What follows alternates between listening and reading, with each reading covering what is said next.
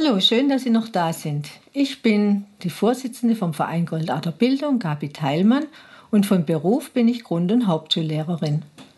Allerdings liegt meine Referendariatszeit tatsächlich schon 40 Jahre zurück.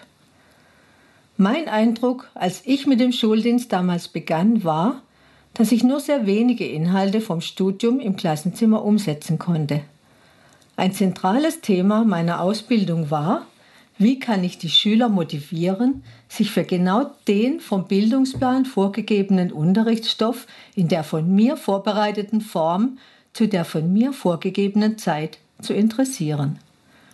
Wir schrieben lange Unterrichtsentwürfe, in denen sowohl Lehreraktionen als auch erwartete Schüleraktionen festgelegt waren. Meine Motivation, mit der ich den Podcast im Seminar aufnehmen wollte, war die, herauszufinden, was sich in diesen 40 Jahren geändert hat. Und ich fand einige gute Ansätze, die im Podcast nur kurz angerissen wurden. Hier im Kommentar möchte ich noch weiterführende Aspekte nennen. Es gibt heute mehr und besser auf die Art, wie Kinder lernen, zugeschnittenes Material. Damit kann sicher im Unterricht gut differenziert werden und jedes Kind findet die Aufgaben, die zu ihm passen. Wenn man Schule linear denkt, also, der Bildungsplan gibt vor, was in jeder Klassenstufe gelernt werden muss. Im Stoffverteilungsplan werden diese Inhalte von jedem Lehrer, von jeder Lehrerin übers Schuljahr verteilt und festgelegt, in welcher Woche welche Inhalte gelehrt und gelernt werden müssen. Und die Möglichkeit, diese Inhalte auf verschiedene Arten zu präsentieren und unterschiedliche Herangehensweisen der Schüler zu würdigen, ist sicher sehr positiv. Genau in dieses Bild, Schule linear zu denken, passt auch, dass Kinder in der ersten Klasse Bewegungsspiele machen, damit sie dann wieder sitzen und zuhören können. Das war aber schon zu meiner Zeit so, dass Kinder behutsam an die herrschende Schulkultur des Sitzens und Zuhörens und Übens und Reproduzierens herangeführt wurden. Ich glaube, das ist keine Neuerung, sondern das liegt einfach an dem Lehrer. Und ein Lehrer, der mit Herzblut Grundschullehrer ist und erste Klassen unterrichtet, hat das bestimmt vor 40 Jahren schon genauso gemacht. Die Frage ist nur, haben Bewegungsspiele nur die Funktion, den Bewegungsdrang der Kinder zu stillen? Wie Gehirnforscher schon lange bewiesen haben, geht Lernen mit Bewegung besser. Man kann Zahlen, Rechenoperationen oder auch Worte und Geschichten in Bewegung übersetzen und so auch Zusammenhänge besser lernen. Und diese Erkenntnis sollte nicht nur in der ersten Klasse, sondern im System Schule in allen Altersstufen mitgedacht werden. Zum Beispiel auch, indem man Schüler mit Tanz sich ausdrücken lässt, indem man Schüler mit Musik sich ausdrücken lässt und nicht nur vom Lehrer vorgegeben wird, was Schüler wie zu lernen haben. Ein weiterer Aspekt von Bewegung ist, dass ich einen viel größeren Radius habe und dass der Blick weiter und offener wird. Die Wahrscheinlichkeit, Dinge zu entdecken, die mich neugierig machen, steigt und auch die Möglichkeit, etwas zu entdecken, das ich gar nicht gesucht habe und das mir weiterhilft, ist gegeben. Und das gilt nicht nur für Schülerinnen und Schüler, wenn sie sich bewegen, sondern das gilt auch für Lehrer. Wir können an uns und an den Kindern immer neue Entdeckungen machen und sind so auf dem Weg, bewusst zu sehen und zu verstehen. Ein großer Appell geht mit den Schülern raus, egal ob in die Stadt oder in den Wald oder nur auf den Schulhof. Aber wenn es geht, lasst Unterricht draußen stattfinden. Das bringt so viel mehr für die Kinder, wie sie zu trainieren, still zu sitzen. Und ich glaube, da hat sich im System Schule in den letzten 40 Jahren nicht wirklich viel verändert. Und das führt mich zu der Haltung des Lehrers, der Lehrerin.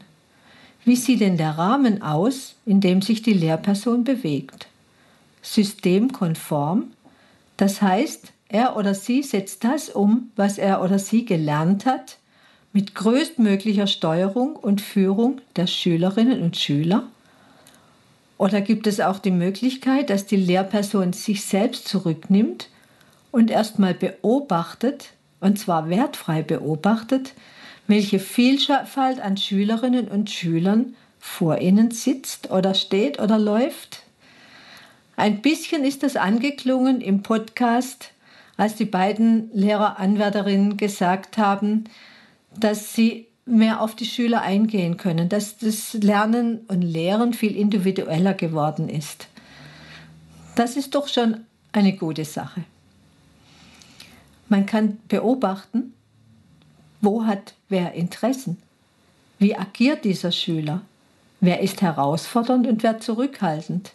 Wer hilft gerne anderen? Wer kann Zusammenhänge gut erkennen und erklären?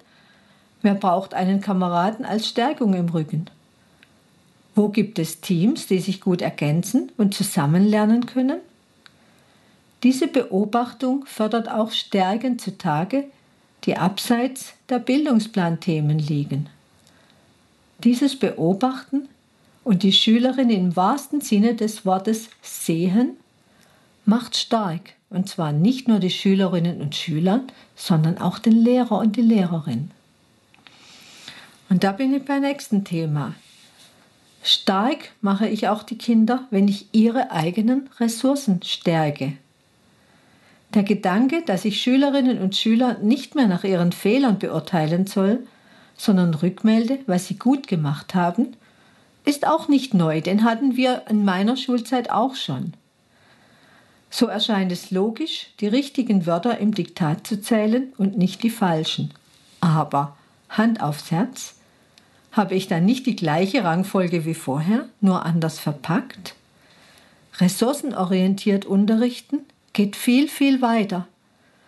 Ressourcenorientiert unterrichten heißt, dass ich die Ressourcen der Kinder stärken muss, indem ich sie auch machen lasse, indem ich Vertrauen zu den Kindern habe, indem ich sage, du bekommst ein Thema. Versuch mal rauszufinden, wie kannst du denn dieses Thema bearbeiten? Wie kannst du denn Lösungen finden? Was brauchst du? Wen brauchst du dazu? Ich glaube, wenn man Vertrauen in Kinder hat, auch in Grundschüler, auch in Erstklässler, wird man ungeahnte Ressourcen bei ihnen entdecken und vor allem, man macht die Kinder stark. Folgerichtig wäre in diesem Zusammenhang auch, die Ressourcen und Stärken der Lehrerinnen und Lehrer zu fördern und ihnen Gelegenheit zu geben, diese zum Wohl des Schullebens und der Schülerinnen und Schüler einzusetzen. Dazu gehört zwingend, dass Schule so ausgestattet wird, dass Lehrerinnen und Lehrer ihrer Profession nachgehen können, nämlich der pädagogischen Arbeit mit den Kindern. Wie Herr Sutor und auch Herr Hirt anmerken, muss es Strukturen geben, die Lehrkräften erlauben, unbürokratisch und schnell die Unterstützung zu organisieren, die Sie und Ihre Schüler brauchen. Sei es ein zweiter Lehrer, der mit einer anderen Sicht auf Kinder und Unterricht blickt und so unterstützt, sei es psychologische oder auch technische Hilfe von außen. Bei allen Beteiligten dieses Podcasts wird spürbar, wie sehr es entlastet, wenn man die Dinge gemeinsam, sei es mit Teamkollegen oder mit Fallbesprechungsgruppen oder anderen Unterstützungen angehen kann.